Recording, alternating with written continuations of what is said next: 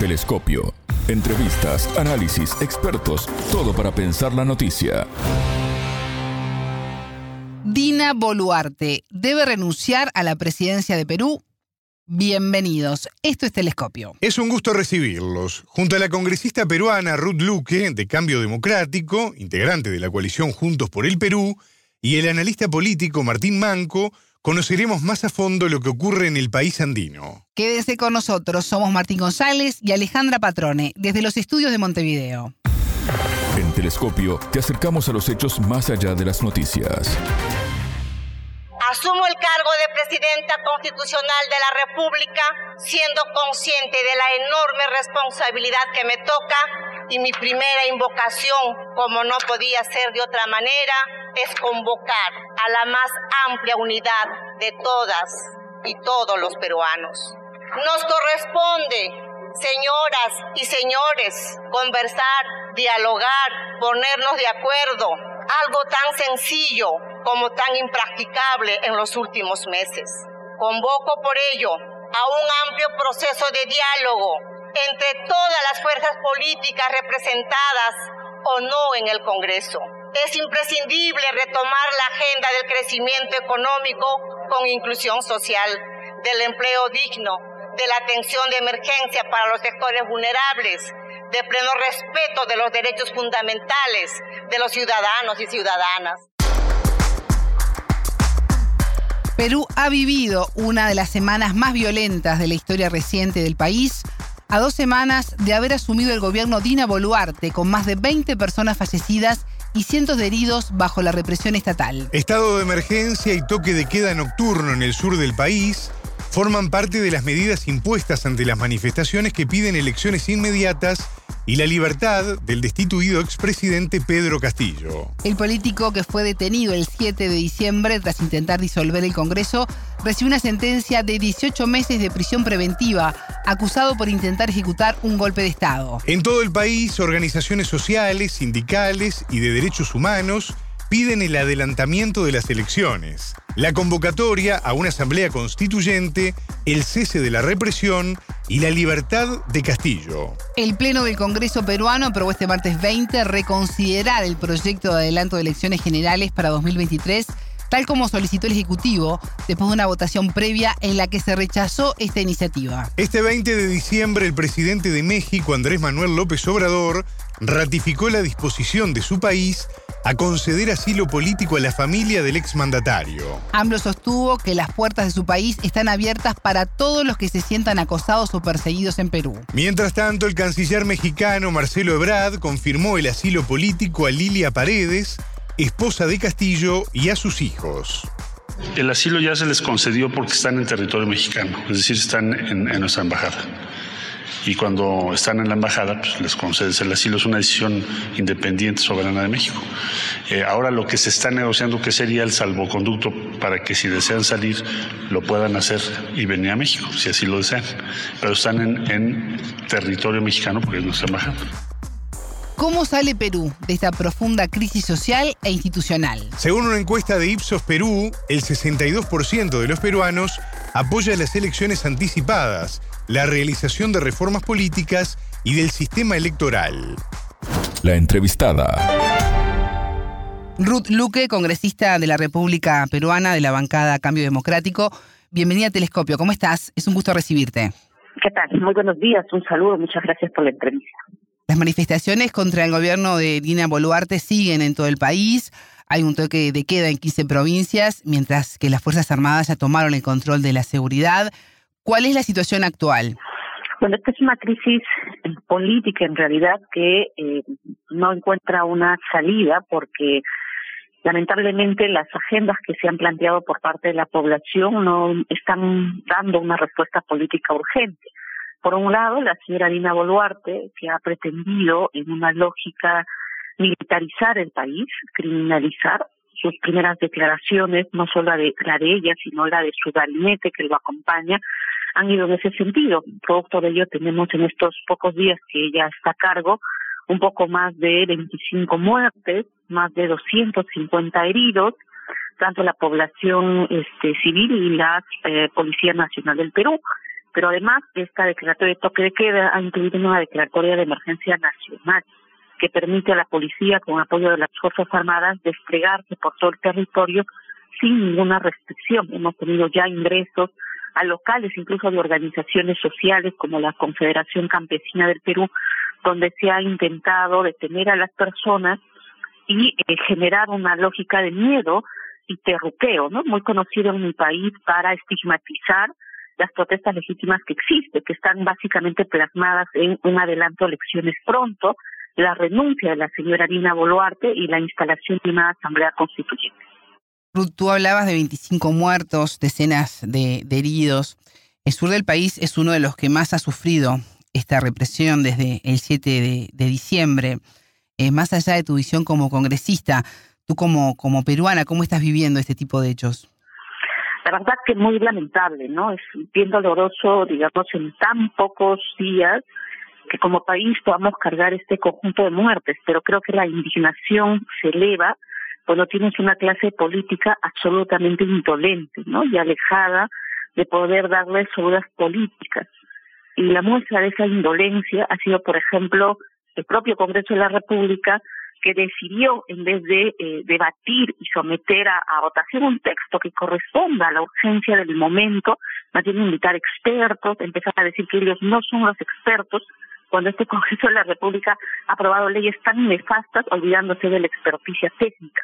O las declaraciones de la señora Dina Boluarte, diciendo que detrás de esto hay violentistas y quiere enfrentar el terrorismo, reviviendo hechos del pasado que desde mi punto de vista son nefastos en esta democracia. Entonces, yo creo que todo eso eh, le hace daño al país. Yo veo un país muy fragmentado, mucho más fragmentado del que ya este, teníamos antes y creo que lo que está sucediendo ahora es muy complejo, ¿no? Porque incluso, lo digo a título individual, yo no creo que ni siquiera el adelanto de elecciones ayude en una salida. ¿Y por dónde pasaría entonces esa salida? ¿O todavía es muy pronto para poder determinarlo? Creo que es muy compleja porque eh, la salida del adelanto era inmediata, ¿no? Sí. Eh, pero cuando tú sumas cada día muertos, una represión tan violenta como la que hemos vivido, por ejemplo, en Ayacucho, donde han llegado helicópteros, desde los helicópteros han lanzado tantas bombas lacrimógenas a toda la población, el ejército ha ingresado y ha disparado sin miedo, en un día se han producido 11 muertes en Ayacucho, o sea, a la población no le puedes exigir diálogo. O sea, no hay un adelanto que logre cerrar esas heridas en la gente. Entonces, por eso yo creo que ni el adelanto va a poder este, sanar lo que ahorita está sucediendo. O sea, yo creo que como país nos va a quedar un largo camino para mm, poder encontrar una pauta, ¿no? Que en el fondo, desde mi punto de vista, la gente ya está cuestionando el tipo de modelo de Estado que somos, ¿no? El tipo de instituciones que tenemos y hay un resquebrajamiento provincias versus Lima, ¿no? Lima la capital. Por eso es que digo que es una crisis que con el adelanto no va a solucionarse, creo que puede de alguna manera generar, digamos, un paso, pero creo que no lo va a alentar, así que el camino va a ser bien largo. Esta mañana temprano escuchaba declaraciones del ministro de Justicia que eh, hablaba de evaluar, levantar justamente el toque de queda en, en Ayacucho para llegar de alguna manera, él decía, volver a, a la normalidad. Eh, en base a tu relato, esto no, no es posible. Mira, nosotros, yo he presentado un habeas corpus, he presentado un habeas corpus justo en Ayacucho contra la declaratoria de emergencia y el toque de queda. Yo esperaría que ojalá un juez independiente pudiera pronunciarse para poner límites a este tema, porque como digo, se ha dado cierta discrecionalidad. un gobierno, digamos, que primero te ha estigmatizado, te ha militarizado, ha generado muertes y sigue una lógica este de seguir este terruqueando a la gente porque eso es lo que está haciendo el gobierno de la señora Dina Boluarte este así levantan el toque de queda creo igual que eh, va a ser grave pero ojalá que lo hagan y que puedan pues este dar una salida viable, ¿no? Yo creo que lo ideal sería en ese momento que la señora Dina Boluarte renuncie. Para mí la señora Boluarte debería renunciar y todo su gabinete. Pero ese escenario nos enfrenta a un Congreso que ya te comenté que es un Congreso de las características que ha sido parte de esta crisis y que eso puede quizá un escenario. Entonces estamos en un momento bien, bien complejo. Por eso es que yo he venido insistiendo que eh, en estas circunstancias creo que todos tenemos que respetar escrupulosamente los derechos de la gente. No podemos permitir que hayan detenciones masivas, no podemos permitir que la gente este, sea detenida y no tenga derecho a un abogado, que es lo que está sucediendo en muchos casos. Este, el Ministerio Público tiene que cumplir su labor, el Poder Judicial tiene que cumplir su labor. Lamentablemente me da la sensación que eh, es un gobierno que está contando con todo el aparato militar y las demás instituciones están intentando o mirar del balcón o aplicar de sus labores. Ruti, ¿cómo viste el apoyo que dio Estados Unidos a Dina Boluarte? Mira, yo creo que Estados Unidos siempre ha mirado un poco entre de costado, ¿no? No se ha pronunciado sobre los temas de fondo en países, también porque creo que hay intereses eh, económicos que detrás de esto se cuidan, ¿no? acuerdos, en fin. Así que a mí, la verdad, me tiene un poco sin cuidado lo que diga Estados Unidos.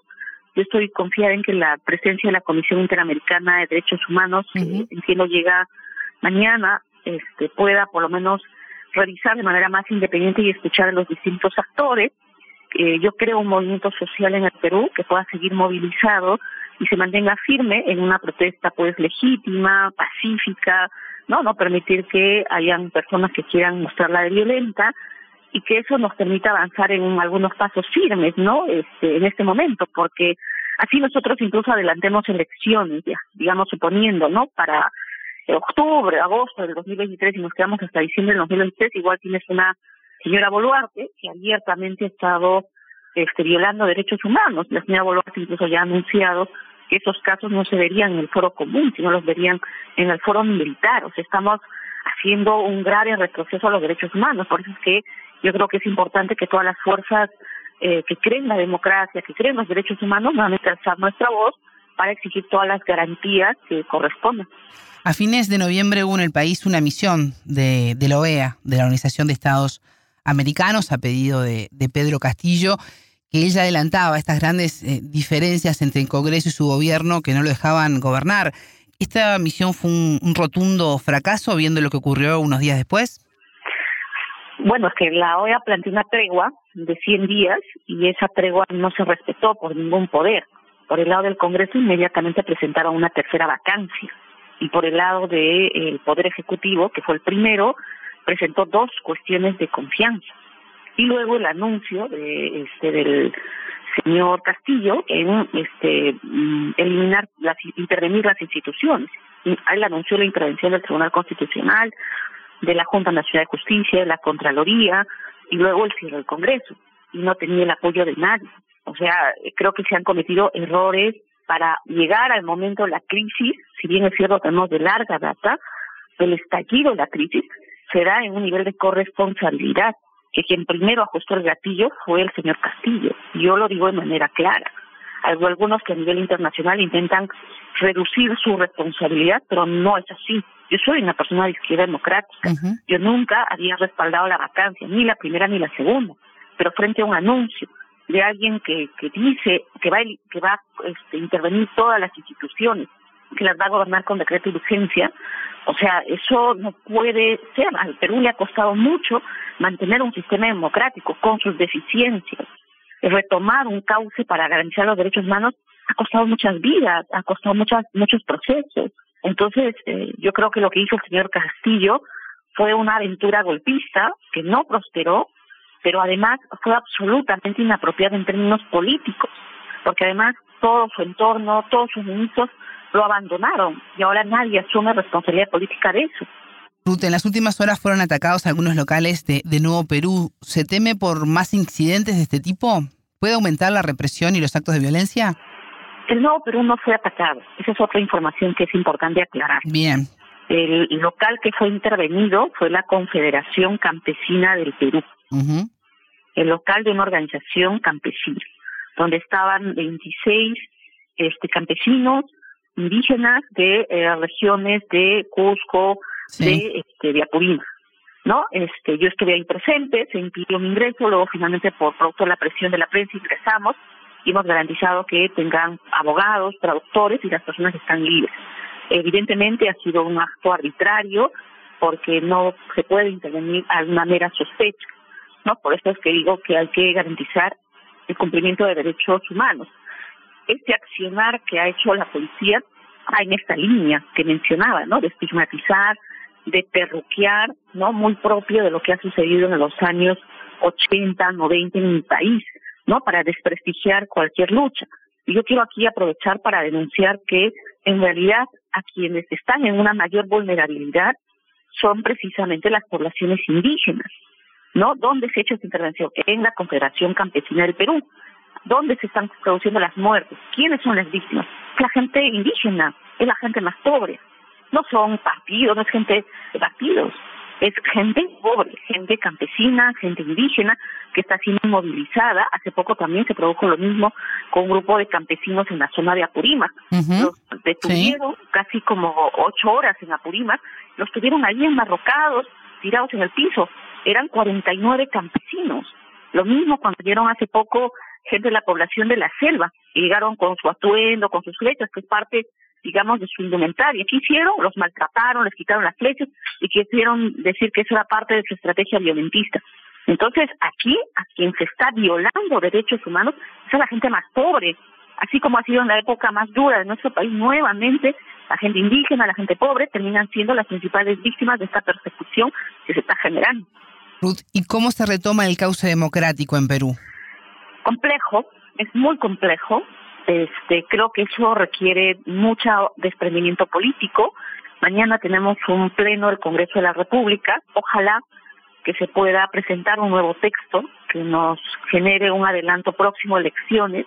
Creo que eso le puede dar un respiro y calma a la población y poder establecer un diálogo. Creo que no va a bastar la señora Dina Boluarte, habrá que hacer el esfuerzo de incidir para que otros actores este, ingresen porque creo que con todo lo que ha sucedido, la población no confía en la señora Boluarte. Yo misma, digamos, en tanto aún sea congresista de la República, con todo lo que ha sucedido hasta ahora, no hay garantías, ¿no? Entonces, creo que los ojos internacionales y una movilización activa de la población también va a permitir vigilar este gobierno.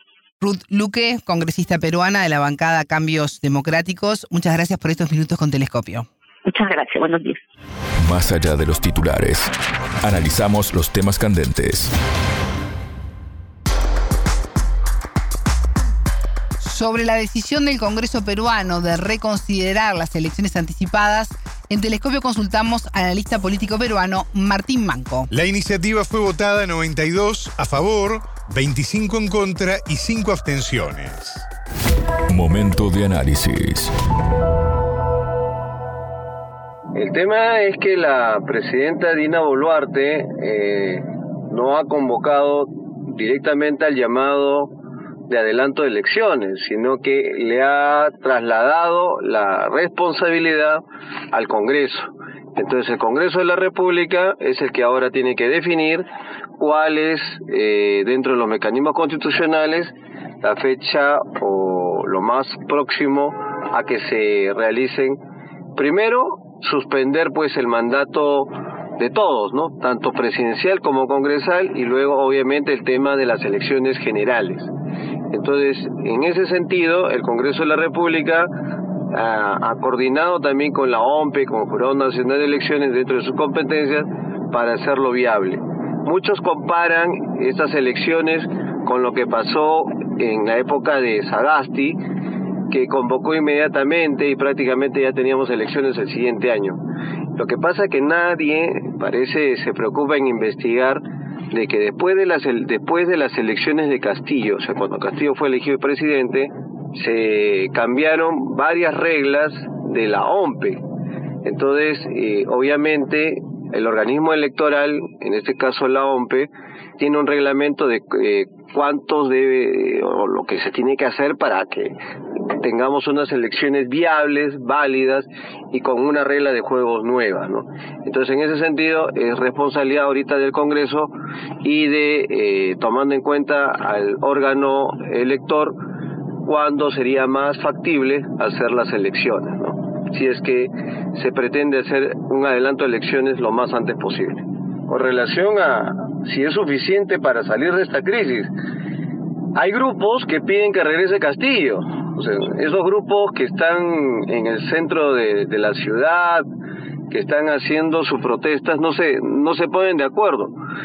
Hay un grupo que dice que regrese el presidente Castillo, hay otro grupo que dice que cerrar el Congreso y otro grupo que dice que se vayan todos. Entonces, yo no sé si sea suficiente, pero por lo menos va a ayudar bastante que se dé esta situación de un adelanto de elecciones y eso va a permitir de que por lo menos esperamos baje más la calma y no se tengan que estar sacando las Fuerzas Armadas para estar controlando a una población que, que sale a protestar. Los desafíos son grandes, ¿no? Eh, el problema es que se llegue a elegir a una persona, indistintamente de su ideología política, que tenga pues los mismos problemas que Castillo, o sea, no sea capaz de gobernar. Y no porque no lo dejen o sí lo dejen gobernar, sino por su incapacidad natural para poder gobernar un país, o sea, no está capacitado. Ahora, con relación a, a, más a los desafíos que se tiene, es que también se tenga un Congreso que no esté a la altura, si se mantiene la misma regla de juego. Entonces hay que, yo considero, reformar en ese aspecto los procesos electorales para que no se dé esta situación. Ahora, de tener un presidente nuevo, con un Congreso nuevo, el gran desafío va a ser, pues, buscar contentar a las grandes mayorías y también a las minorías del país, ¿no? Ahora, una asamblea constituyente no lo veo viable. Una reforma de constitución lo veo más viable. Y bueno, buscar la unidad nacional es otro de los desafíos que se va a tener a partir del 2023. Tiene que ser un presidente que busque y un Congreso que busque el consenso y la unidad de la nación. Telescopio. Ponemos en contexto la información. Hasta aquí, Telescopio. Pueden escucharnos por sputniknews.lat. Ya lo saben, la frase del día la escucharon en Telescopio. Todas las caras de la noticia en Telescopio. La salida del adelanto era inmediata, ¿no? Eh, pero cuando tú sumas cada día muertos, una represión tan violenta como la que hemos vivido, por ejemplo, en Ayacucho, donde han llegado helicópteros. Desde los helicópteros han lanzado tantas bombas lacrimógenas a toda la población. El ejército ha ingresado y ha disparado sin miedo. En un día se han producido 11 muertes en Ayacucho. O sea, a la población no le puedes exigir diálogo. O sea, no hay un adelanto que logre cerrar esas heridas en la gente. Entonces, por eso yo creo que ni el adelanto va a poder este, sanar lo que ahorita está sucediendo. O sea, yo creo que como país nos va a quedar un largo camino para mm, poder encontrar una pauta, ¿no? Que en el fondo, desde mi punto de vista, la gente ya está cuestionando el tipo de modelo de Estado que somos, ¿no? El tipo de instituciones que tenemos y hay un resquebrajamiento provincias versus Lima, ¿no? Lima la capital. Telescopio. Un espacio para entender lo que sucede en el mundo.